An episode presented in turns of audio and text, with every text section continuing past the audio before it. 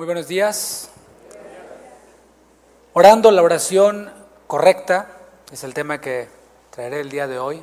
Hechos capítulo 4, versículo 29 y versículo 30, si me acompaña por favor ahí. Hechos capítulo 4, versículos 29 al 30.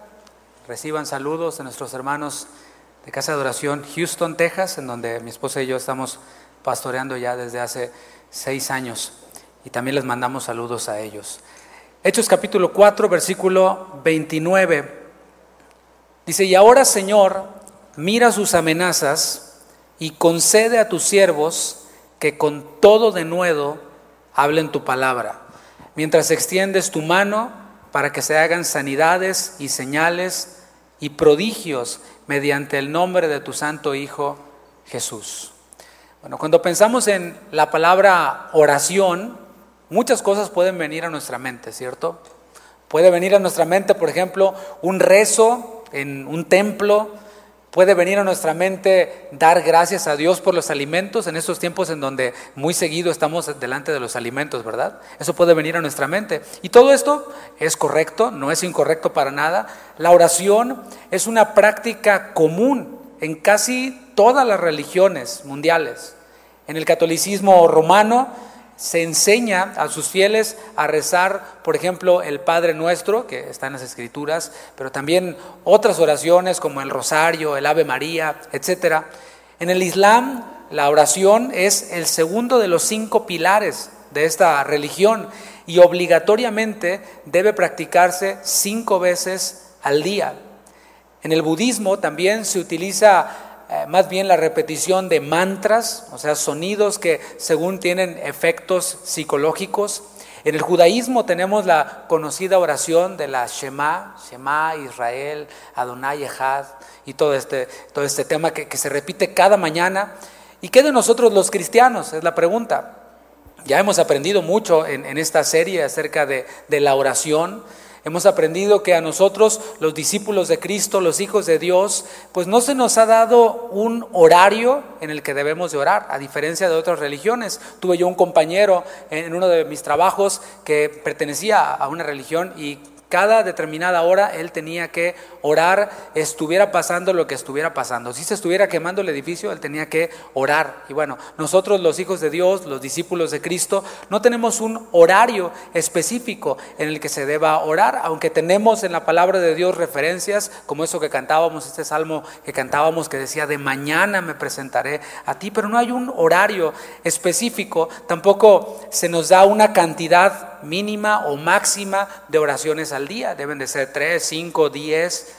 Lo que Jesús nos enseñó a nosotros, sus discípulos, en el Padre Nuestro, por ejemplo, no fue una vana repetición, no fue algo para que lo repitiéramos y lo repitiéramos y por muchas veces repetirlo obtener algo a cambio. Lo que Él nos enseñó allí fue la esencia de la oración y nos enseñó también la actitud con la que nosotros debemos de orar. La oración para nosotros, según la palabra de Dios, en 1 Tesalonicenses 5:17, debe ser en cualquier momento o puede ser en cualquier momento. De hecho, se nos manda ahí en la palabra, orad sin cesar. La oración puede ser individual, es decir, cada uno de nosotros en lo privado, cerrada la puerta, como decía Jesús, podemos orar, pero también la oración puede ser colectiva. Vemos en las escrituras repetidas ocasiones cuando el pueblo de Dios o la iglesia se reunía a orar, pero más que ser privada o colectiva, la oración debe ser eficaz, diga eficaz. Así lo dice Santiago 5:16. Antes de ir de lleno con la enseñanza y los textos que vimos el día de hoy, te voy a poner un poquito en, contexto. En Hechos capítulo 4, el libro de los Hechos, el libro del Espíritu Santo, el libro de la iglesia. Ahí en el capítulo 4 vemos a Pedro y a Juan que iban al templo, ¿a qué crees? A orar. O sea, los, los, discípulos de Jesús, como aprendieron de Jesús, le dijeron, enséñanos a orar, iban al templo a orar y fueron usados por Dios para sanar, para darle sanidad a un hombre que estaba cojo de nacimiento. Y este milagro fue realizado no por el poder de ellos mismos, sino fue realizado en el nombre de Jesús. Y este milagro dio pie para que el Evangelio fuera predicado. El apóstol Pedro predicó el Evangelio allí en el pórtico de Salomón y siempre que se predica el Evangelio hay reacciones. Siempre que se predica la palabra hay reacciones. Ayer eh, el pastor Sergio Dueñas comentaba un poquito de la reacción que él tuvo cuando le predicaron el Evangelio y le predicaron el arrepentimiento que implica que hay que cambiar, o sea, que estamos mal. Bueno, su reacción, mejor escuche la predicación de mañana y escucha la, reacción, si le queda la curiosidad.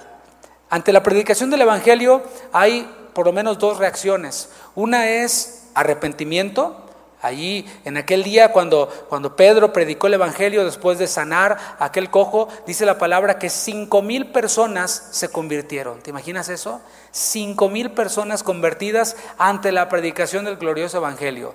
La otra reacción es rechazo, porque siempre hay unos que abrazan el Evangelio, que creen en el Evangelio, pero también hay otros que rechazan el Evangelio, que dicen, mm, ahorita no, joven, gracias. Y habían personas que estaban manifestando ese rechazo con cuestionamientos, otros con amenazas, siendo hostiles ante los mensajeros. Pero a pesar de las amenazas, a pesar de la hostilidad, de la oposición, Pedro y Juan valientemente dijeron que no iban a dejar de hablar lo que ellos habían visto y lo que ellos habían oído. Ellos dijeron, esas son las amenazas, pero nosotros no nos vamos a detener de hablar aquello que hemos visto, aquello que hemos oído. Ellos habían visto a Jesús resucitado, caminaron con él, pero lo habían visto resucitado y habían experimentado el poder del Evangelio, el poder transformador, y ellos decían, no nos lo podemos callar, discúlpenos, pero no lo haremos. Ahora veamos el versículo 23 de Hechos capítulo 4. Dice la palabra de Dios, y puestos en libertad, Pedro y Juan, vinieron a los suyos y contaron todo lo que los principales sacerdotes y los ancianos les habían dicho.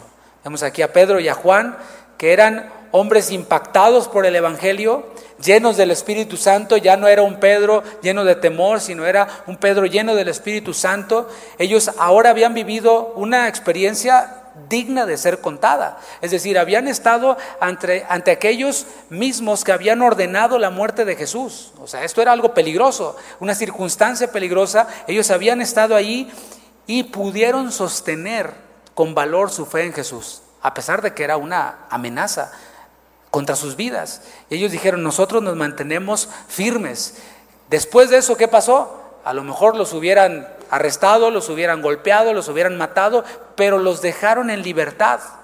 Ellos, después de experimentar esto, Pedro y Juan no se fueron de paseo, no se fueron a comer a un restaurante, no se fueron de vacaciones, fueron a la iglesia. ¿Qué te parece? Y esto nos trae a nosotros una, una, aplicación, porque no se trata únicamente de leer una historia en la Biblia como cualquier otro libro, sino de traer aplicaciones a nuestras vidas. Espero lo, lo captes. Ellos habían vivido una experiencia, una experiencia, perdón, maravillosa, y lo que hicieron es ir a la iglesia. Cuando ocurre algo importante en nuestras vidas, comúnmente lo platicamos a otras personas. Si eres platicador, lo platicas a muchas personas. Por ejemplo, ahora que pasó la Navidad ¿no?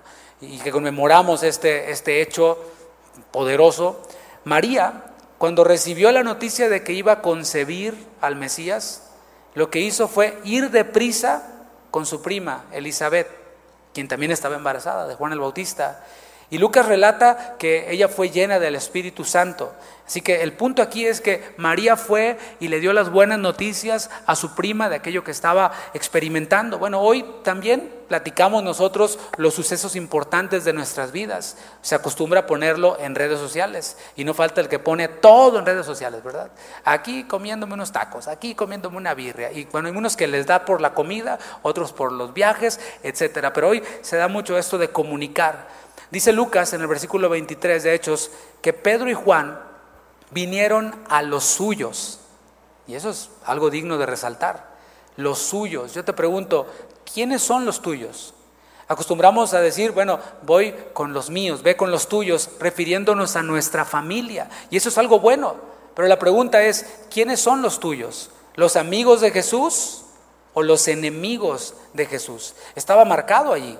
Habían enemigos de Jesús, pero ellos no consideraban a los enemigos de Jesús como los suyos, sino que contaban, consideraban a los amigos de Jesús como los suyos. ¿Quiénes son los tuyos? ¿Los amigos de Jesús? Solo hay dos equipos, los amigos de Jesús y los enemigos de Jesús, de su cruz. Te voy a invitar a que voltees a tu alrededor un poquito, mira, para salir de, la rutina. Voltea a tu alrededor, ve a las personas que están ahí alrededor. Todos esos son los tuyos, todos los que están ahí. Dile, hola, feliz año. No, no, no platiques mucho, ¿no? Tú y yo, los que estamos en este lugar, que hemos creído en Cristo Jesús, somos comprados por su sangre, somos sus redimidos, somos del equipo de los llamados a anunciar las virtudes de aquel que nos llamó de las tinieblas a su luz admirable. Somos del equipo de los que somos llamados a predicar el Evangelio a toda criatura. ¿Cuántos llamados hay aquí? Dale un aplauso al Señor si tú eres un llamado.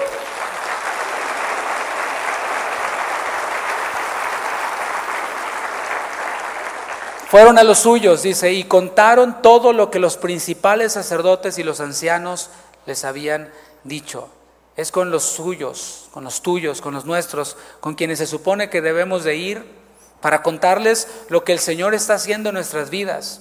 Sean victorias, porque en, en la vida cristiana hay victorias, pero también hay batallas, batallas que estamos nosotros viviendo, pruebas la iglesia, mis hermanos, es mucho más que un club para hacer negocios o un club para hacer compadres y comadres. Es mucho más que eso.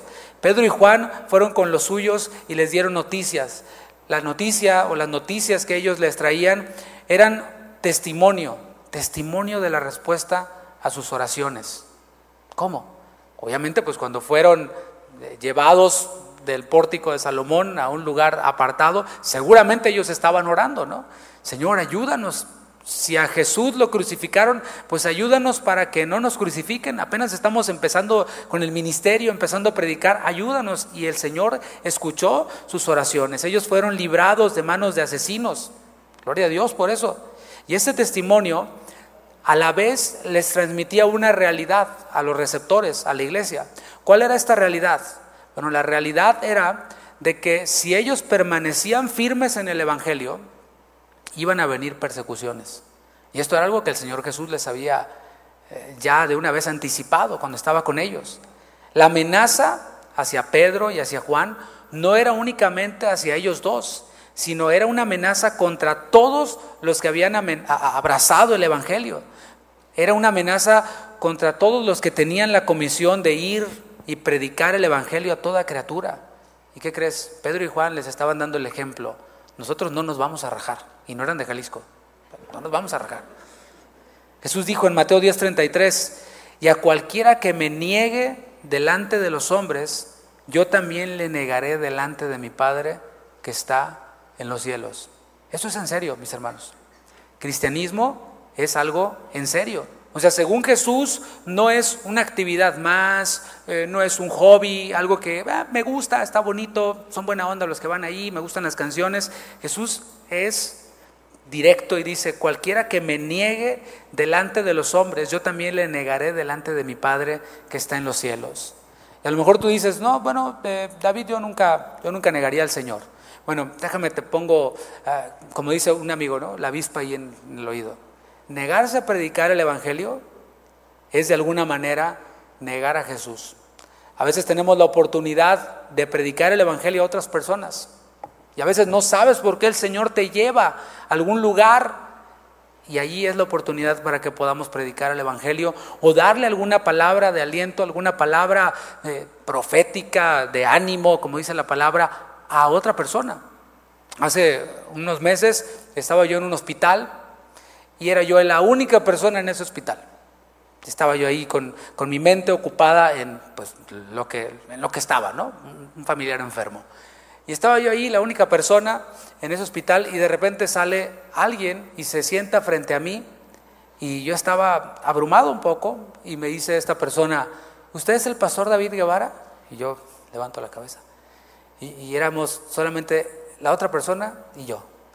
Y me dice, yo escucho sus predicaciones y tal. Y es más, a lo mejor esa persona está aquí el día de hoy. Ella tenía un familiar enfermo, yo tenía un familiar enfermo. Y bueno, hubo la oportunidad de, animarnos los unos a los otros. El punto es que el Señor siempre nos pone en circunstancias en donde podamos, ya sea predicarle o negarle. Versículo 24 dice, y ellos habiéndolo oído, o sea, la iglesia, los suyos, habiéndolo oído, alzaron unánimes la voz y dijeron, me voy a detener ahí, ahorita vamos a ver la oración. Pero quiero resaltar ese punto de que ellos comenzaron a orar de forma unánime. Ellos no tenían una reunión de oración, aunque eso es bueno. Es bueno tener una reunión específicamente para orar. Ellos en cualquier oportunidad oraban y lo hacían unánimes, es decir, estaban puestos de acuerdo en lo que iban a orar. ¿Por qué? Porque eran de un mismo sentir. No sé si tú has estado en lugares en donde están orando, pero cada quien está orando en su rollo, ¿no? Uno por los hermanos de la China y otro por la comida y otro por de todo, ¿no? Pero ellos estaban en un mismo sentir. Se entiende que en ese momento alguien presidió la oración y los demás estaban escuchando lo que oraban los demás y a la vez estaban apoyando esa oración. Dice el apóstol Pablo en primero de los Corintios, dice que alguien debe decir amén a la oración. Eso quiere decir que hay alguien que preside la oración, esto en la oración colectiva, y otros escuchan y dicen amén y apoyan lo que se está orando. Ahora sí vamos a ver cómo fue esta oración unánime de una iglesia llena del Espíritu Santo. Ellos dijeron primero, soberano Señor. Soberano es como los esclavos se dirigen o se dirigían a sus amos.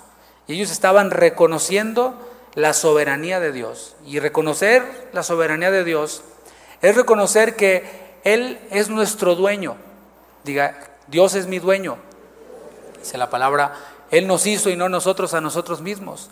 Así que reconocerle como soberano es decir, Él es mi dueño y como dueño de mi vida, Él puede hacer conmigo como a Él le plazca. Y yo sé que eso a muchos no les agrada. Porque muchos lo ven de otra manera, ¿no? Como yo soy dueño de mi vida y Dios va a hacer lo que yo le diga, lo que yo le pida. No, no, no. Lo, es al revés. Él es soberano, Él es mi dueño y Él hace conmigo lo que Él quiera. Y está bien, lo que Él haga va a estar bien. Esta oración de la iglesia primitiva contenía la esencia del Padre nuestro, de la oración que Jesús enseñó a sus discípulos, cuando les dijo, hágase tu voluntad como en el cielo, así también en la tierra. Fíjate cómo no oraron el Padre Nuestro, pero en su oración estaba implícito lo que Jesús les enseñó, que Él es soberano, que se haga su voluntad. Y al orar así, la iglesia estaba atribuyéndole a Dios lo que les había ocurrido a Pedro y a Juan. ¿Qué les ocurrió a Pedro y a Juan? Sanaron un cojo, los metieron a la cárcel, o los detuvieron y los amenazaron y les prohibieron que hablaran de Jesús. Bueno, eso, mis hermanos, al orar ellos, estaban reconociendo que eso había sido la voluntad de Dios. Había sido la voluntad de Dios que ellos pasaran la noche en la cárcel. Reconocían que aún eso iba a obrar para bien. Muchos años antes de que Pablo escribiera Romanos 8:28, que a los que aman a Dios, todas las cosas, incluido la cárcel, operan, ayudan para el bien de los que le aman. Ellos estaban reconociendo eso y primeramente Pedro y Juan testificaron que el Señor respalda a los que le son fieles. ellos dijeron, nosotros estamos aquí. Y el Señor respalda a aquel que no le niega. El Señor respalda a aquel que no se raja. Perdón, no encontré otra, otro término, se me quedó. Aún en tiempo de pruebas, mis hermanos, aún en tiempo de oposición, a causa de nuestra firmeza en el Evangelio, tú y yo debemos de orar, como nos enseñó el pastor Chuy, ¿no? ¿Qué hago? Orar. Estamos en tiempo de prueba, estamos en tiempo de oposición, orar. Orar cómo? Señor, que tu voluntad se siga haciendo. No voy a pedir que cambies tus planes, porque tus planes son perfectos, que tu voluntad se siga haciendo. Si tú estás permitiendo esto es porque tienes un propósito, y dentro de ese propósito poderoso y grande estoy yo, que soy como la pulga de la pulga. Y es verdad, a comparación del poder de Dios, no estoy tratando de dañarle la autoestima a nadie, pero ante nuestro Dios poderoso, ¿qué somos nosotros? La palabra dice, no yo, ¿eh? Si tiene algún problema, le reclama la palabra. La palabra dice que somos como neblina, que está un ratito y luego se desvanece. Eso es lo que somos. Por eso hacemos bien en decirle, Señor, que tu voluntad se siga haciendo y yo ser parte de ella. Y eso incluye tratar conmigo, eso incluye a veces humillarme. Bueno, la palabra dice en el Salmo 119, 71, bueno me es haber sido humillado para que aprenda tus estatutos. Así que si la humillación me va a guiar a aprender los estatutos de Dios, pues yo me inscribo en esa universidad. ¿Cuántos se inscriben conmigo? Ay, inscribas al Instituto Bíblico primero, ¿verdad? Ellos siguieron orando, tú eres el Dios que hiciste el cielo y la tierra, el mar y todo lo que en ellos hay. Y es que la oración correcta incluye alabanza, es reconocer la soberanía de Dios, pero incluye también alabanza, es decir, reconocerlo como creador de todas las cosas. Eso es también lo que, de lo que habla nuestra alabanza. Y como creador, Él tiene todo el derecho de hacer con su creación como Él quiera. Y esto va a ser bueno en gran manera, así como en el principio. El Señor hacía, creaba y veía que era bueno. De igual manera hoy, como creador, lo que Él haga es bueno en gran manera. Normalmente nosotros oramos, Señor, te pido esto, que en ese 2024, Señor, pueda comprar ese auto nuevo, porque el que tengo ya no me gusta. Señor, que en este 2024 tenga una casa nueva que pueda remodelarla, pintarla, etcétera. Y bueno, eso es bueno. Pedirle al Señor, dice la palabra, sean conocidas vuestras peticiones. Pero en vez de eso, deberíamos de exaltarle, reconociendo que Él nos hizo y no nosotros a nosotros mismos. O sea, hay que hacer lo uno sin dejar de hacer lo otro. La oración correcta, la oración eficaz, debe tener apoyo en la escritura. Y no estoy diciendo que todas las oraciones que oramos eh, salen así literalmente de la Biblia, ¿no? Pero sí deben de tener un apoyo, un respaldo en las escrituras. Y si nosotros no estamos llenos de la palabra de Dios, lo más probable es que nuestras oraciones van a ser, usando un lenguaje bíblico, ineficaces o, fuera de la voluntad de Dios, si es que oramos, ¿no? Veamos cómo la oración de la iglesia primitiva se apoyaba en la palabra, en las escrituras, encontraba respuestas en las escrituras. Dice el versículo 25, que por boca de David tu siervo dijiste. O sea, aquí están empezando ellos a leer el Salmo 2 o a citar parte del Salmo 2. O sea, no sacaron el rollo y leyeron el Salmo 2. Más bien quien presidía la oración, aquí en, este, en esta ocasión, dijo de memoria esta porción de la escritura. Y esto nos recuerda que hay que leer la palabra, hay que memorizarla, hay que orarla también. Y en su oración ellos estaban conectando su experiencia lo que estaba experimentando Pedro, Juan, la iglesia, la estaban conectando con la palabra de Dios. Y eso es algo bueno. Y continuó, ¿por qué se amotinan las gentes? En otra versión dice, ¿por qué están tan enojadas las naciones? Ellos pudieron ver aquí que el pueblo y los líderes religiosos estaban enojados, estaban molestos. Dice, y los pueblos piensan cosas vanas. En otra versión dice, ¿por qué pierden el tiempo en planes inútiles? Estos religiosos estaban tratando, planeando destruir a la iglesia, destruir el plan de Dios. Pero todo plan en contra de la iglesia, que es la novia de Cristo, no va a prevalecer. ¿Cuántos dicen amén? Todo plan que, que, los gobiernos hagan, que las naciones hagan, no va a prevalecer. El Señor Jesús dijo, sobre esta roca edificaré mi iglesia y las puertas del Hades no prevalecerán contra ella. ¿Le puedes dar un aplauso al Señor por eso? Yo me gozo por eso.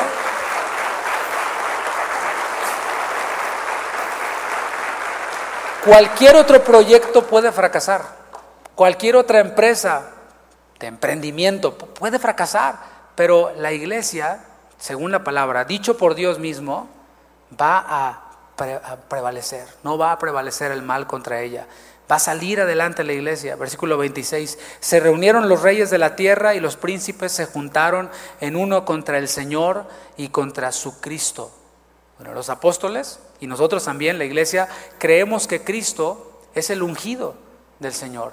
Es quien ha sido declarado rey y quien gobernará desde su santo monte versículo 27, porque verdaderamente se unieron en esta ciudad contra tu santo Hijo Jesús, a quien ungiste. Herodes y Poncio Pilato con los gentiles y el pueblo de Israel. O sea, en esta misma oración no solo están citando el Salmo 2, y eso es bien interesante, ellos están interpretando el Salmo 2, están interpretando las escrituras, o sea, están interpretando lo ocurrido con Jesús con el cumplimiento de este Salmo 2, Salmo mesiánico. Y citan a Herodes y a Poncio Pilato. Herodes Antipas era tetrarca de Galilea y Perea. El pueblo le reconocía como rey. Y Poncio Pilato era el gobernador nombrado por Tiberio, que representaba la autoridad de Roma. Estos dos personajes, Herodes y Pilato, eran enemigos, estaban peleados. Herodes se encontraba en Jerusalén durante el juicio de Jesús y se alegró de ver a Jesús porque esperaba que obrara un milagro en su presencia, pero Jesús no lo hizo, no accedió a su deseo. ¿Por qué? Por eso Herodes lo mandó de regreso con Pilato. No hizo milagro porque el Señor no estaba tratando de, de quedar bien con él. Así que ahora los enemigos Herodes y Pilato están unidos para rebelarse contra Jesús. En Lucas 23, 12 dice, y se hicieron amigos Pilato y Herodes aquel día porque antes estaban enemistados entre sí. ¿Cómo ves? No todas las reconciliaciones son buena idea, ¿verdad? Lo que unía a estos dos personajes era la rebeldía contra Dios, era la hostilidad contra Cristo. Un puritano escribió, dos perros pueden dejar de pelearse para perseguir un conejo, pero cuando terminan la casa, se vuelven a pelear, como antes. Judíos y gentiles, las naciones se rebelaron contra Dios, condenaron a muerte y ejecutaron a la cruz, a Emanuel, a Dios con nosotros, al Verbo encarnado. Eso fue lo que ocurrió y así es como ellos lo están interpretando en esta oración. Dice el versículo 28, para hacer cuanto tu mano y tu consejo habían antes determinado que sucediera. O sea, se unieron para crucificar a Jesús, pero no importa cuántos planes y cuántos se unan para tratar de destruir a la iglesia. No hay ideologías, no hay leyes, no importa lo que hagan. El Señor va a llevar a cabo lo que Él se ha propuesto. Él va a llevar a cabo su plan. Y todo eso, lo que ocurrió con Jesús, no tomó por sorpresa a Dios. A veces pensamos que, que lo que nos ocurre, Dios no está enterado o no sabía. No, todo eso no tomó por sorpresa al Señor. Él todo lo tenía ya previsto, Él todo lo tenía ya planeado desde antes de la fundación del mundo, porque Él es soberano. Así que hacemos bien tú y yo en vivir dentro de la voluntad de Dios. Si nosotros vivimos dentro de la voluntad de Dios, podemos estar seguros de que obtendremos la victoria, la victoria que ya fue ganada por Jesús. Versículo 29. Y ahora, Señor, mira sus amenazas después de citar las escrituras, de alabarle, de reconocer su soberanía, ellos continúan y conectan lo ocurrido con el maestro, con lo que Pedro y Juan habían vivido. O sea, están así haciendo peticiones. Aquí empiezan a pedir, fíjate, después de todo lo, lo que dijeron antes. Hacen peticiones y es que la oración también es para pedir. De hecho, es lo más común cuando nosotros oramos. Cuando oramos, lo más común que hacemos son peticiones y no está mal. Filipenses 4:6 dice, por nada estéis afanosos, sino sean conocidas vuestras peticiones delante de Dios en toda oración y ruego con acción de gracias. La petición es parte de la oración. Nosotros le podemos pedir al Señor todo lo que necesitemos. ¿Qué necesitas, mi hermano, mi hermana? Se lo puedes pedir al Señor. Pero hemos de saber que el Señor conoce nuestras necesidades mejor que nosotros. Él sabe mejor lo que tú necesitas, lo que yo necesito, mejor que yo mismo. A veces pedimos, pero pedimos mal. El Espíritu Santo intercede por nosotros porque a veces no sabemos pedir como conviene. Por eso es bueno que cada día conozcamos más su voluntad. Y cuando nosotros conocemos más su voluntad, nuestras oraciones vienen a ser más efectivas, más eficaces. Primera de Juan 5:14 dice, y esta es la confianza que tenemos en Él. Hay confianza en Dios, mis hermanos. El mundo está en la incertidumbre, el mundo no sabe qué va a pasar, aunque esté un poco positivo de vez en cuando los primeros días del año, pero no están 100% seguros. Nosotros sí tenemos confianza en Él. La confianza no es en el gobierno, la confianza no es en mí, en mi trabajo, en lo que yo pueda hacer, mis habilidades, es en Él. Dice que si pedimos alguna cosa conforme a su voluntad, Él nos oye. Él está atento a nuestra oración. Él está atento a nuestras peticiones. ¿Cuál era la primera petición que hacía la iglesia? Dice, mira sus amenazas. Eso es lo que les están pidiendo. Pidiéndole a Dios que ponga atención a las amenazas que les están haciendo. Y esta petición se alineaba con la actitud de su maestro. Primera de Pedro 2.23 dice el apóstol Pedro hablando de Jesús, quien cuando le maldecían no respondía con maldición. Aquí la iglesia, representada en Pedro y en Juan, los estaban maldiciendo, estaban amenazándolos, pero ellos no respondieron con maldición así como Jesús. Dice, no amenazaba Jesús, sino encomendaba la causa al que juzga justamente. Cuando Jesús era amenazado, encomendaba la causa al Señor. Cuando la iglesia fue amenazada por medio de Pedro y Juan, ellos encomendaron la causa al Señor. No debemos de olvidar que aquí no, no era un problema entre hermanos, que a veces somos ofendidos y queremos ponernos medios espirituales y hacerle como que no pasa nada. No, la palabra dice que si tu hermano peca contra ti, vayas, ¿verdad? Pero aquí no está hablando de, un problema entre hermanos. Se trata de enemigos de la cruz de Cristo que estaban amenazando a la iglesia y que les estaban prohibiendo lo que el Señor les había mandado que hicieran. Les estaba prohibiendo que hicieran la voluntad de Dios. Bueno, a personas así, tomando el ejemplo de Pedro, de Juan, de la iglesia, personas así debemos de dejarlas en manos de Dios, para que sea Dios quien los juzgue. Y te recuerdo lo que dice Hebreos 10:31, horrenda cosa es caer en manos del Dios vivo. Continuamos, versículo 29, la segunda parte. Dice, y concede a tus siervos que con todo de nuevo hablen tu palabra, mientras extiendes tu mano para que se hagan sanidades y señales y prodigios mediante el nombre de tu santo Hijo Jesús. Ahora cobra sentido esta oración, ¿no? O sea, estos versículos que leímos que están dentro de esta oración y de todo este contexto. La iglesia primitiva no estaba dispuesta a defenderse, como dije, ante las amenazas, ante las prohibiciones. No estaban dispuestos a defenderse. No estaban dispuestos a contraatacar Dicen, ustedes nos amenazan, pues nosotros nos juntamos y los amenazamos porque tenemos poder. No, no hicieron eso. Tampoco siquiera vemos que se pusieran ahí a manifestarse, que fueran con pancartas ahí, ¿no? Y se pusieran ahí. no, no, no estaban dispuestos a eso. ¿Por qué? ¿Te has preguntado por qué la iglesia no se manifestó, no se juntaron, hicieron una marcha? Y, no, ¿sabes por qué?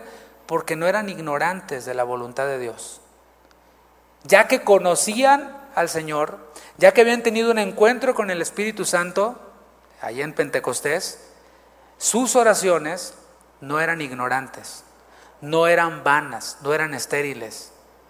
Una oración ignorante o una oración incorrecta hubiera sido, Señor, te pedimos que se acaben las amenazas. ellos no oraron eso, ¿te fijas? Revísalo de nuevo. Ellos no dijeron, Señor, te pedimos que acaben las amenazas, que ya no nos amenacen más. Tampoco dijeron, te pedimos, Señor, que quites a estos gobernantes, que quites a esas autoridades y que pongas a gobernantes cristianos y a gobernantes piadosos. No, tampoco pidieron eso. Mucho menos dijeron, nosotros cancelamos toda amenaza, declaramos victoria. No, tampoco hicieron eso. No. La petición que ellos le hicieron al Señor fue, ayúdanos a no tener miedo de hablar de ti ante nadie. Esa fue su petición. Es más fácil lo otro, ¿no? Es más fácil que el Señor nos cambie los gobernantes. Es más fácil que el Señor acabe con los problemas. Pero fíjate lo que implica. Ayúdame, Señor, a resistir la tribulación. Ayúdame a no tener miedo de hablar de ti ante nadie, aunque eso me provoque problemas. Ayúdanos a sanar a los enfermos y a hacer milagros y señales maravillosas. Cuando estamos en problemas, la verdad, en lo último en lo que pensamos es en otros. Hace rato cantábamos, ¿no? en el sentir de Cristo. No pensar en nosotros mismos, sino en los demás. Bueno, cuando estamos, de por sí eso ya es complicado, ¿no? Pero cuando estamos en problemas, menos. ¿Has escuchado a una persona que está en problemas hablar? Platicas con esa otra persona y de lo único que habla es de sus problemas. Nunca te pregunta, ¿y tú cómo estás? No, no, no, no. O sea, ese egoísmo tiene que ser quitado de nosotros, ¿no? Debemos de parecernos cada vez más a Cristo. Resulta que nosotros somos los que tenemos más problemas, nosotros somos los más ocupados, nosotros, nosotros, nosotros. Pero es voltear a ver a los demás. Y aquí lo que ellos están haciendo, después de reconocer su vulnerabilidad, su incapacidad, porque están diciendo, Señor, ayúdame. No es que yo soy bien salsa y no es que yo mis chicharrones truenan, no, no, no. Dame valor, ayúdame a no tener valor. Y luego piensan en los demás. Ayúdanos a sanar a los enfermos. Porque mis problemas no borran las necesidades de otros.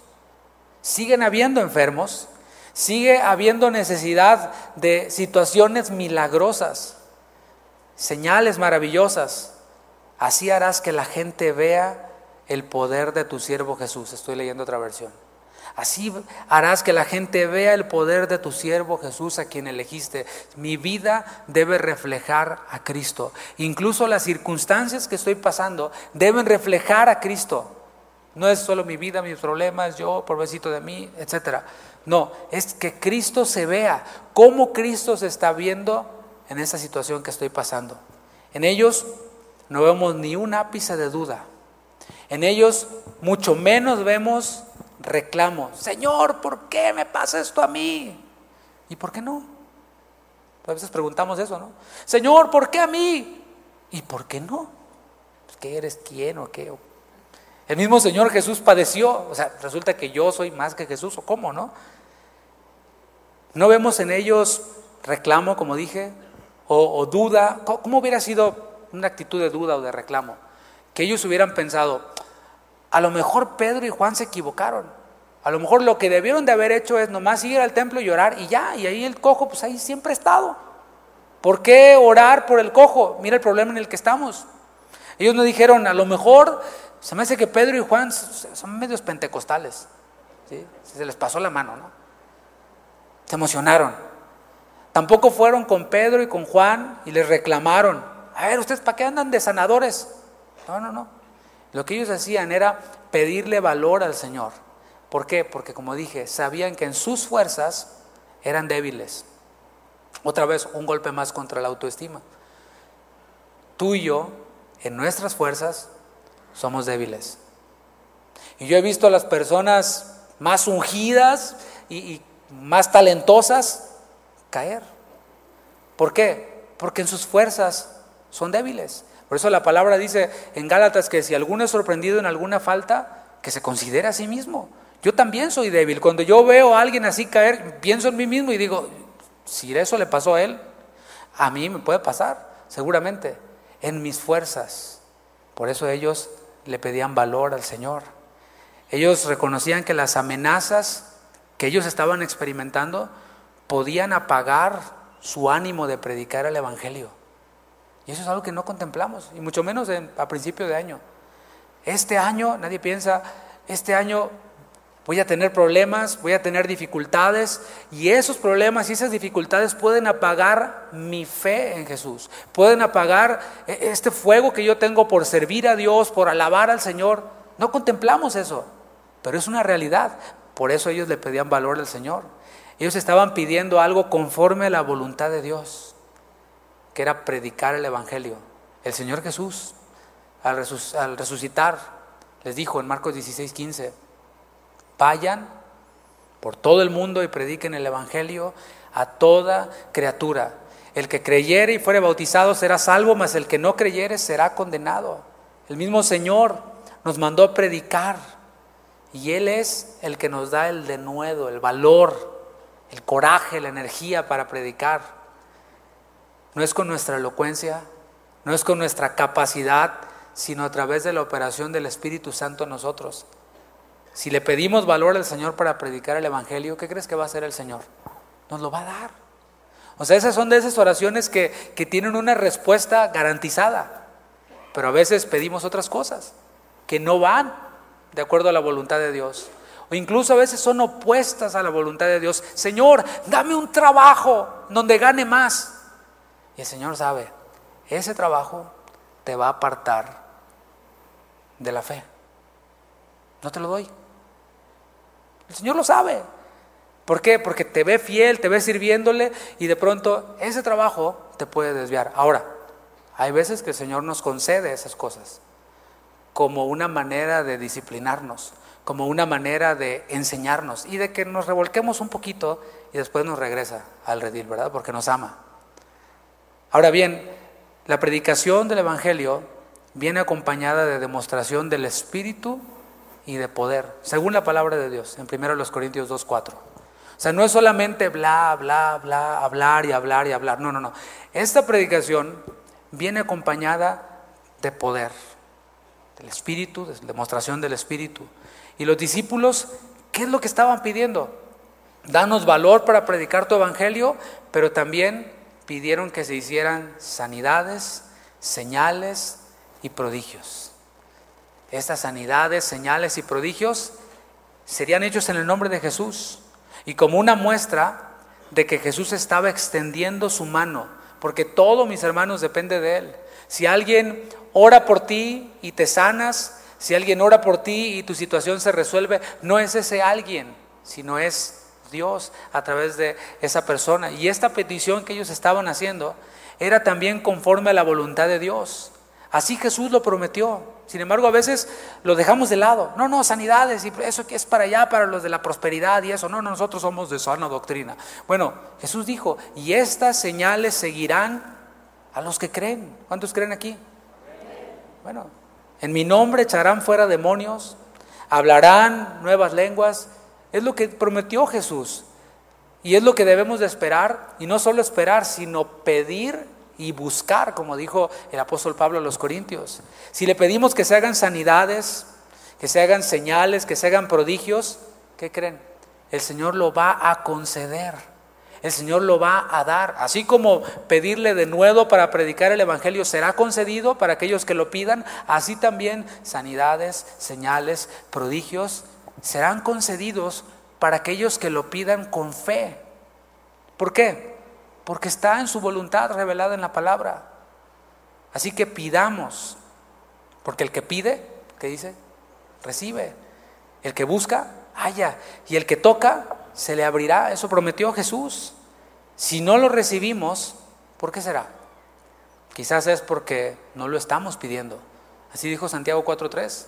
Pues no reciben porque no piden. Y cuando oran por ti porque estás enfermo, dices, no, de aquí saliendo me voy a ir al doctor. Apúrese, pastor, a orar por mí porque de aquí voy al doctor. Y luego te sana el Señor y dices, fue el Tylenol que me tomé, o el ibuprofeno. ¿Fijas? Según la Biblia, las sanidades, señales y prodigios glorifican a Dios y apuntan hacia Jesús, contribuyen a nuestra misión de predicar el Evangelio. Es lo que dice la Biblia. Cuando oramos la oración correcta, el Señor se agrada de nosotros y responde de manera poderosa. Versículo 30, damos la respuesta a la oración. Cuando hubieron orado, el lugar en que estaban congregados tembló y todos fueron llenos del Espíritu Santo y hablaban con denuedo la palabra de Dios. Esto es algo similar a lo que ocurrió en Hechos 2, un temblor. O sea, algo ocurrió mientras que ellos oraban. El Espíritu Santo se manifestó mediante un estruendo como venido del cielo. Y aquí vemos otra manifestación del Espíritu Santo en medio de un pueblo que está orando la oración correcta. ¿Qué ocurrió? Un temblor. Yo sé que ustedes no quieren un temblor aquí, ¿verdad? Porque aquí sí tiembla. Y esto, tengo que decirlo, no fue algo figurado. Literalmente el lugar tembló. No sé si todo el pueblo, pero al menos el lugar en el que estaban ellos, ese lugar tembló. Ellos estaban pidiendo señales para hacer la obra del Señor. ¿Y cómo vemos que respondió el Señor? Con señales.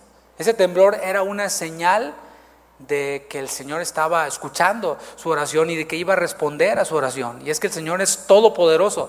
Estaban ellos orando, Señor, tú eres el creador de todas las cosas. Y luego el Señor hace que su creación se estremezca y nos asustamos, ¿no? Pues el Señor hace con su creación lo que Él quiere. Él es capaz de conmover un lugar para confirmar que Él está en medio de los que se reúnen en su nombre. Cuando nosotros nos reunimos, mis hermanos, así como estamos reunidos ahora, el Señor se manifiesta de una manera distinta que si estamos nosotros solamente orando en nuestro cuarto. ¿Cuántos han experimentado eso? Claro, hay momentos en donde oramos y el Señor se manifiesta poderosamente también, pero cuando el pueblo de Dios se reúne y ora la oración correcta, el Señor responde de manera poderosa. La voluntad de Dios no era que solo los apóstoles predicaran, no era que solamente ellos hicieran sanidades, milagros. ¿Por qué? Porque aquí vemos en el texto que el Señor llenó a todos. Así como el Señor a todos los cristianos nos dio la tarea, la comisión de predicar su evangelio, así también a todos el Señor nos da dones, nos da capacidades, nos da ministerios. Tenemos base en la Biblia, entonces, para esperar que en nuestras reuniones pueda haber una respuesta soberana y poderosa. Aunque a algunos no les guste, aunque algunos prefieran más lo old school, ¿no? lo, a, a la antigua, como llaman algunos. Pero yo veo en la Biblia, si yo quiero practicar un cristianismo bíblico en mis reuniones, yo puedo ver aquí que en una reunión Dios puede responder como Él quiera, dejémoslo así. Cuando dicen amén? Puede responder de forma poderosa y como Él quiera.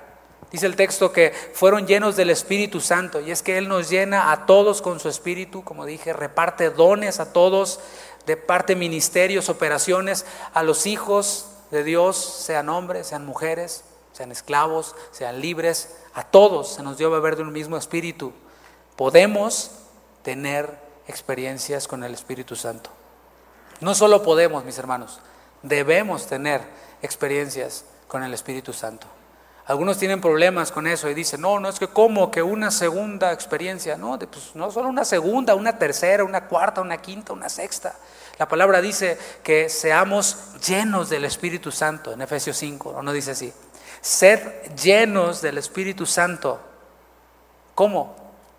Hablando entre nosotros con salmos, himnos, cánticos espirituales, cantando y alabando al Señor en nuestros corazones, dando siempre gracias por todo al Dios y Padre en el nombre de nuestro Señor Jesucristo. Así es como los hijos de Dios somos llenos del Espíritu Santo y así es como nosotros experimentamos al Espíritu Santo en nuestra vida. Y lo necesitamos, ¿cuántos lo necesitan? Necesitamos ser continuamente llenos del Espíritu y tener experiencias con Él para vivir la vida victoriosa. Si queremos llevar fruto, necesitamos ser llenos del Espíritu. La acción del Espíritu, en, este, en esta porción que estamos viendo, trajo como consecuencia que la petición de hablar con denuedo la palabra fuera cumplida completamente. Ellos están pidiendo, Señor, danos valor para predicar tu palabra. Y el Señor responde con un terremoto. Son llenos del Espíritu y dice que comenzaron a hablar el mensaje de salvación. Yo creo que es buena idea que comencemos a hablar el mensaje de salvación entre nosotros, ¿no crees? Que lo hablemos en nuestra familia. Ya pasó la rosca de reyes ayer espero que no le, no le haya salido el monito a nadie. Pero eso hubiera sido una buena oportunidad, espero la hayas aprovechado para hablar el Evangelio a tus familiares, pero no será la única. A lo mejor en los tamales en febrero puedes tener la oportunidad también de hablar el Evangelio, de hablar la palabra entre nosotros, con nuestra familia, con nuestros hijos, en el camino, como dice la palabra. El Salmo 22, 22, 22 dice, anunciaré tu nombre a mis hermanos en medio de la congregación te alabaré. Si no se anuncia entre nosotros, entre nosotros mismos, en el tiempo de alabanza, de adoración, al final, eh, yo tengo problema en creer que lo hablemos con los incrédulos. Para concluir, mis hermanos, así como las dificultades que la iglesia estaba experimentando fueron usadas por Dios para el bien de la misma iglesia, para el cumplimiento del propósito de Dios, yo creo que también para nosotros, los que caminamos en su voluntad, podemos estar seguros de que Dios usará esas dificultades para el bien de, nosotros mismos y para el bien de su voluntad.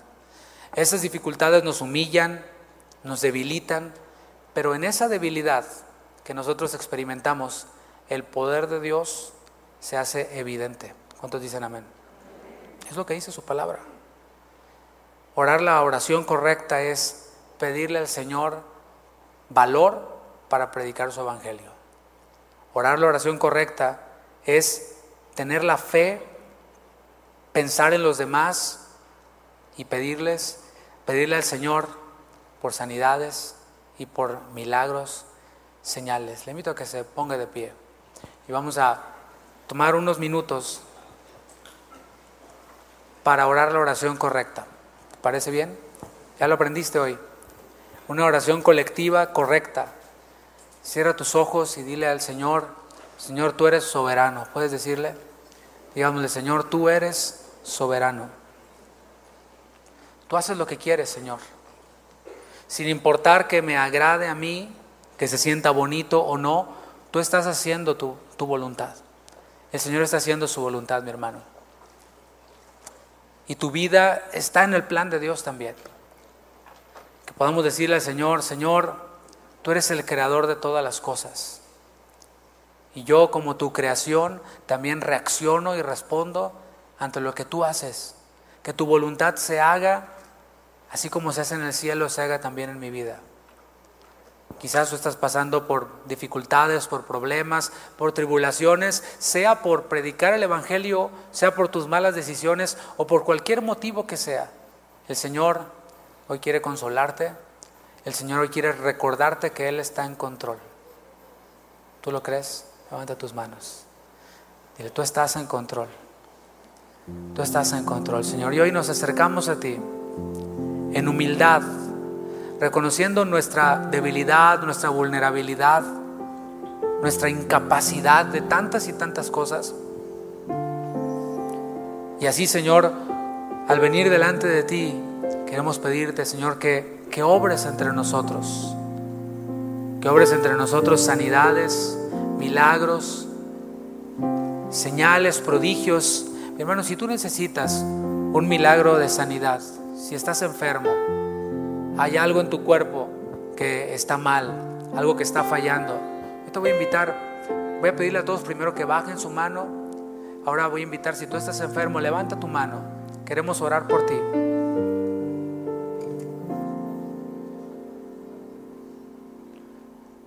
Mira esas manos levantadas, yo veo algunas manos levantadas.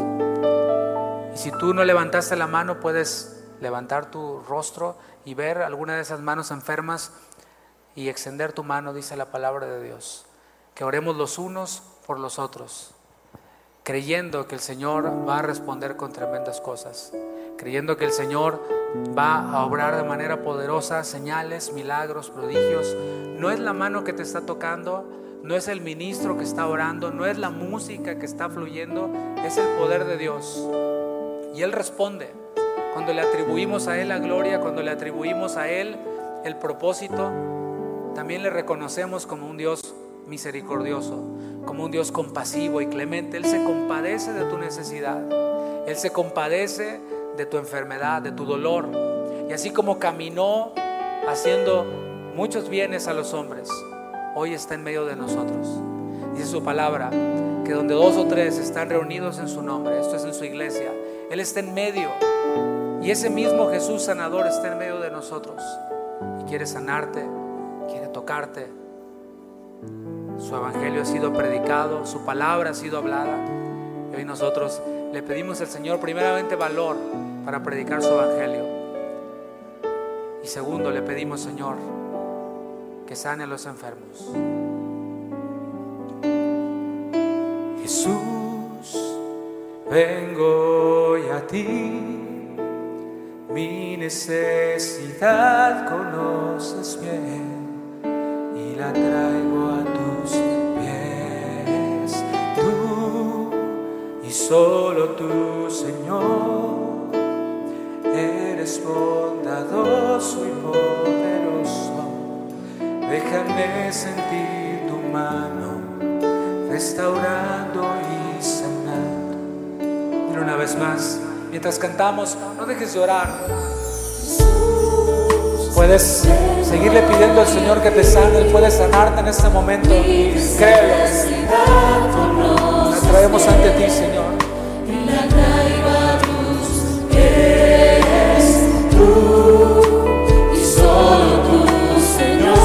Tú, Señor.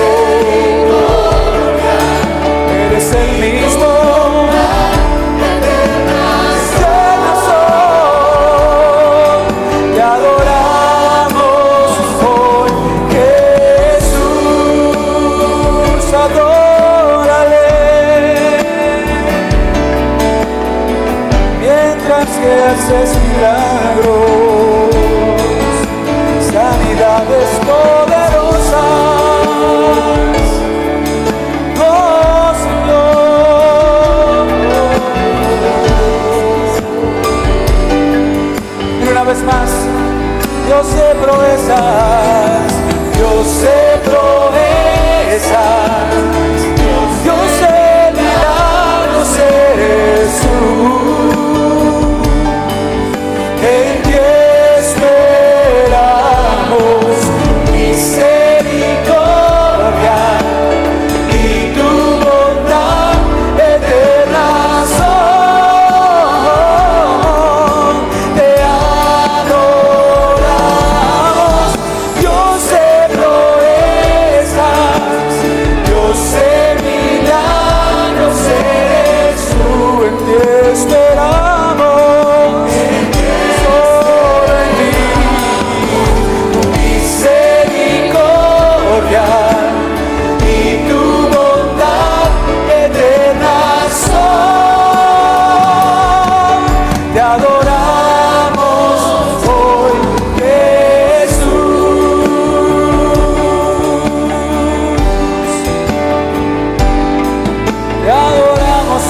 hoy,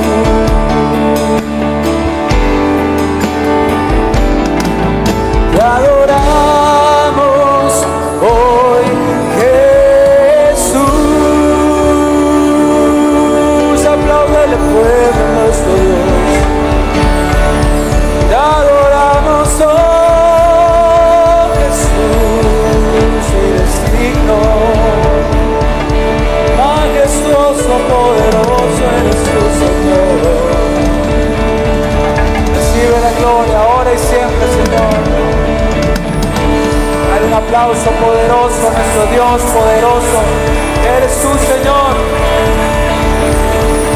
Gracias, Jesús.